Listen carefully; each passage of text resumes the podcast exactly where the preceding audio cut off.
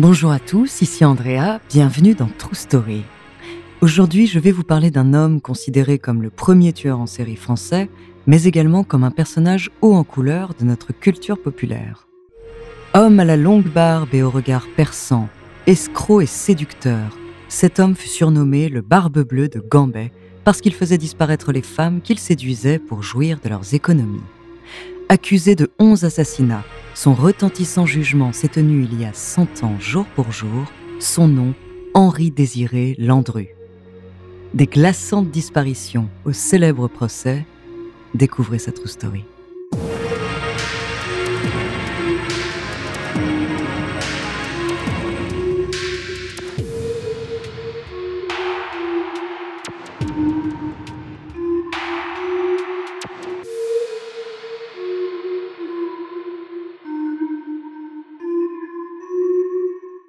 Cet épisode contient des séquences violentes relatant des sévices corporels qui pourraient choquer les plus jeunes.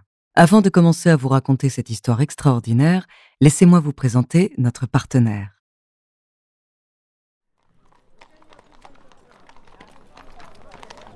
En 1869, dans les rues du quartier populaire de Belleville, naît le jeune Henri Désiré Landru. Issu d'une famille modeste, son enfance n'en est pas moins heureuse, lui qui connaît un parcours de bon élève dans une école catholique. Il fut même enfant de chœur, sous-diacre, et ses parents envisagèrent aussi de l'envoyer au séminaire. C'est un peu plus tard qu'il rencontre des difficultés, lui qui rêvait d'une carrière en architecture, il ne parvient pas à entrer dans une école supérieure. Plus tard, pour séduire Marie-Catherine Rémy, celle qui deviendra sa femme, il fait croire qu'il travaille dans un cabinet d'architecte. Il l'épouse en 1893 et le couple a quatre enfants.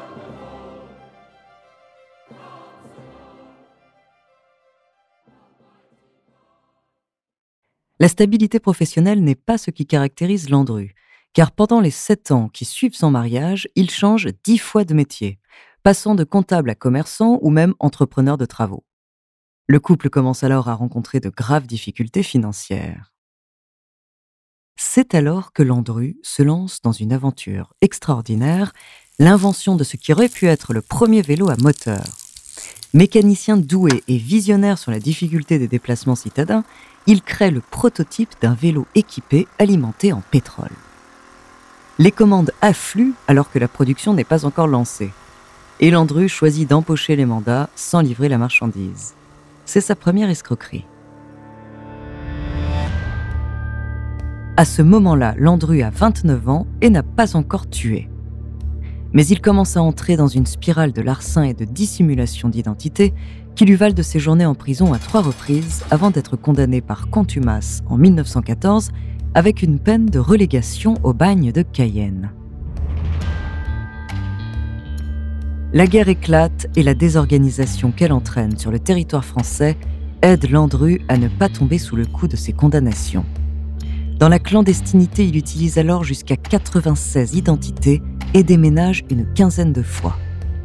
La guerre produit également un autre phénomène, elle laisse les femmes seules, veuves ou sans un sou, et c'est à ce moment-là que Landru passe de l'escroquerie financière à l'escroquerie au mariage. Ayant constaté lui-même qu'il avait un certain succès pour séduire les investisseuses, il décide de publier des annonces matrimoniales où il se fait passer pour un veuf aisé cherchant l'âme sœur. Monsieur distingué, riche, recherche femme pour mariage, situation, rapport.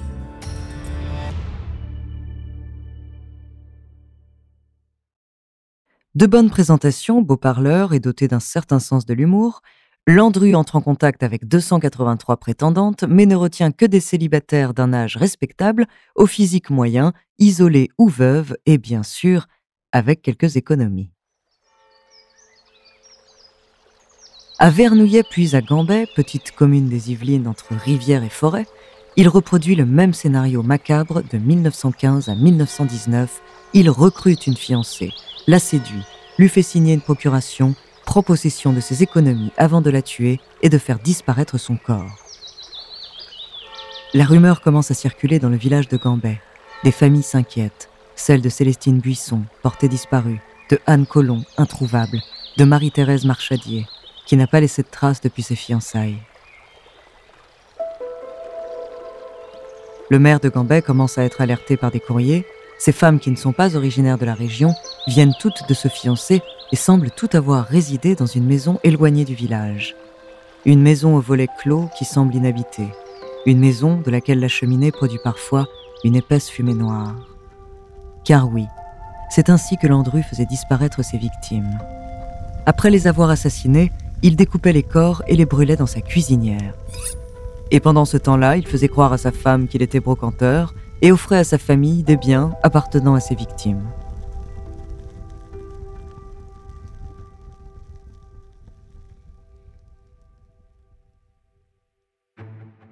La rumeur de ces disparitions parvient jusqu'à Paris dans les bureaux de la première brigade mobile. C'est l'inspecteur Jules Belin qui est chargé de cette affaire dès janvier 1919. À ce moment-là, le dossier est plutôt mince. Deux femmes ont disparu et les familles s'inquiètent. Mais Belin s'attarde et prend le dossier au sérieux. C'est sa persévérance ainsi que l'intervention de l'une des proches des victimes qui par chance aperçoit Landru en plein Paris qui va permettre son arrestation. Belin entre alors de force dans l'appartement d'une femme. Il cherche à arrêter son amant, un certain Lucien Guillet. La police va mettre une journée à découvrir que ce monsieur Guillet est aussi connu sous les noms de Frémier ou Dupont, entre autres. Les policiers du Quai des Orfèvres partent aussitôt perquisitionner le domicile du suspect au 76 rue de Rochechouart dans le 9e arrondissement à Paris.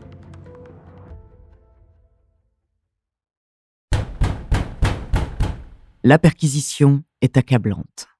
On y découvre des ossements humains, des dents, des effets féminins comme des sacs à main, des trousses de toilette, des caches-corsets ayant encore les initiales des femmes, des mèches de cheveux, des épingles à chignons. On trouve également de glaçants petits carnets où sont consignés les 283 contacts matrimoniaux de Landru, ses adresses et ses identités multiples, ses gains ou encore des factures de scie à métaux. On y trouve même ce qui sera porté comme une preuve évidente lors de son procès, des billets de train aller-retour pour lui, mais aller simple pour les femmes qui feront le funeste voyage avec lui. Placé en garde à vue, le suspect finit par révéler son vrai nom, Henri Désiré Landru, 50 ans. La presse porte immédiatement un intérêt notable à cette affaire retentissante. Il n'en fut pas moins pour le procès à grand spectacle qui se tient deux ans plus tard, à partir de novembre 1921, il y a maintenant un siècle. Le public également se bouscule dans la salle de la cour d'assises de Seine-et-Oise qui siège à Versailles. On appellera d'ailleurs le train qui se rend au procès le train Landru, tant la population et les artistes de renom se pressent pour assister aux audiences. De nombreuses femmes deviennent même de ferventes admiratrices de l'homme à la longue barbe noire et aux yeux perçants. Ce que le public vient voir, c'est un homme jugé pour l'assassinat de dix femmes et d'un jeune homme, le fils d'une d'entre elles mais c'est aussi un séducteur qui répond avec ironie et trait d'humour pendant toutes les audiences. Au commissaire Bell qui l'interroge, il répond Des maîtresses, bien sûr que j'en ai eu. Vous aussi, n'est-ce pas? Pouvez-vous me dire ce que sont devenues vos maîtresses? Et puis, vous oubliez que vous touchez là le mur de ma vie privée. L'avocat de Landru est un ténor du barreau, Vincent de Moreau-Giaferi. Lors de l'une des scènes les plus relatées du procès, il annonce avec fracas que l'une des victimes disparues va faire son entrée dans la salle de jugement. Toute la salle frémit et se retourne immédiatement vers la porte. Cela n'avait en fait pour objectif que de montrer le doute qui subsistait sur ces morts. Mais l'avocat général n'est pas dupe de cette manipulation à l'émotion et constate d'ailleurs que Landru, lui, n'a pas tourné la tête. Après un réquisitoire véhément de ce dernier, le verdict tombe le 1er décembre 1921.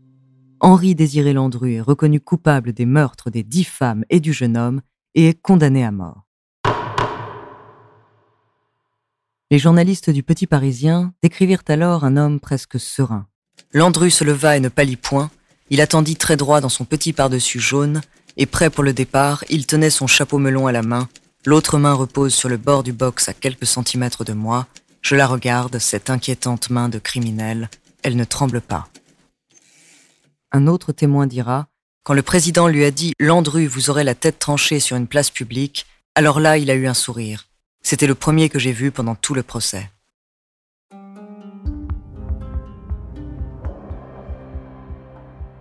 Juste avant l'exécution, son avocat lui demande s'il a des aveux à faire. Cela, maître, c'est mon petit bagage. lui répondra-t-il avant que la guillotine tombe le 25 février 1922. Le Barbe Bleue de Gambet est donc parti avec ses secrets et encore aujourd'hui, la fascination perdure. Cent ans après, le tueur en série a inspiré quantité de livres, films, bandes dessinées, pièces de théâtre et même des chansons. Seule une femme aura échappé à ces actes barbares, Fernande Segret. Landru était amoureux d'elle et en fit sa maîtresse. En janvier 1968, soit plus de 45 ans après la disparition de Landru, à la date anniversaire de sa demande en mariage, elle se jette dans une rivière.